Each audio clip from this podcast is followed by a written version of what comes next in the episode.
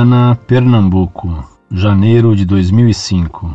Prezados, envio para vossa análise um capítulo do livro Lutero e a Igreja do Pecado, do jornalista Fernando Jorge, páginas 149 a 155, da editora Mercúrio. O capítulo intitula-se Viva o nosso Papa Martinho Lutero. Diz o texto: Dia 6 de maio de 1527, quando saquearam Roma, cerca de 40 mil homens espalharam na Cidade Eterna o terror, a violência e a morte. Eram 6 mil espanhóis, 14 mil italianos e 20 mil alemães, quase todos luteranos.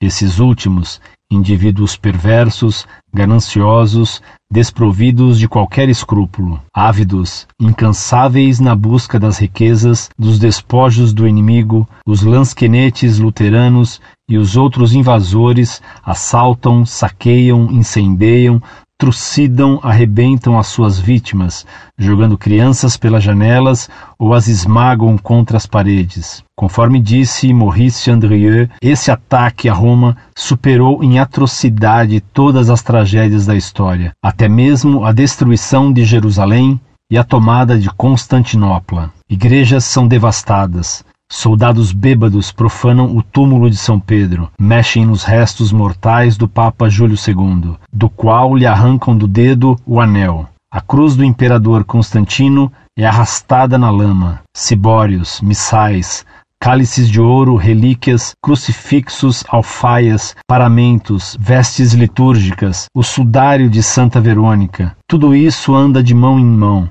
no meio dos bêbados e das prostitutas, por todas as tabernas da cidade. Os selvagens roubam as tapeçarias de Rafael e transformam em manjedouras as capelas e as naves laterais da Catedral de São Pedro. Bulas do Papa, bem como os manuscritos do Vaticano, servem de colchões para o repouso dos cavalos. Montados em burros, os lansquenetes alemães aparecem vestidos de púrpura, com chapéus de cardeais e gritando: Viva o nosso Papa Martinho Lutero!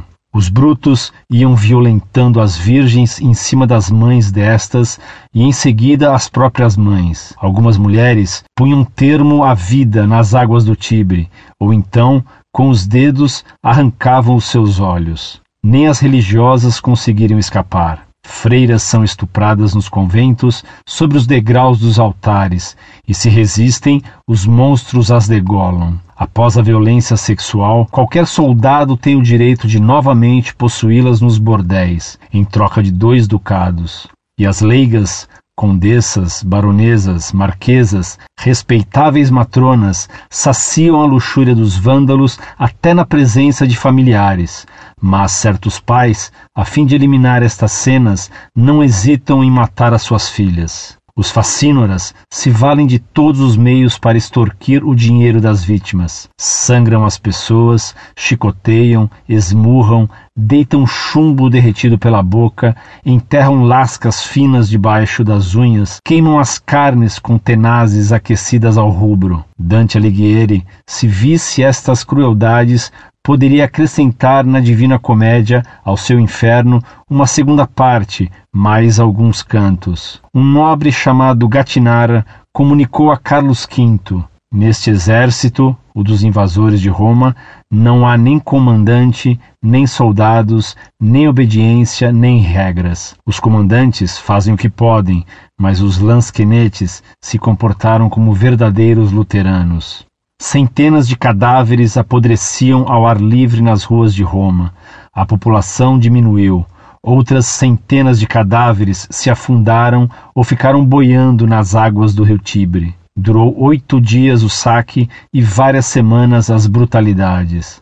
A truculência dos lansquenetes e a eleição do Papa Martinho Lutero indignou os católicos em todo o mundo. Os apelos de Lutero à violência durante a Guerra dos Camponeses devem ter estimulado o furor insano dos soldados germânicos na capital da cristandade. Citamos aqui as palavras do reformador dirigidas aos príncipes da Alemanha: esmagai, degolai, trespassai de todo modo. Matar um revoltoso é abater um cão danado.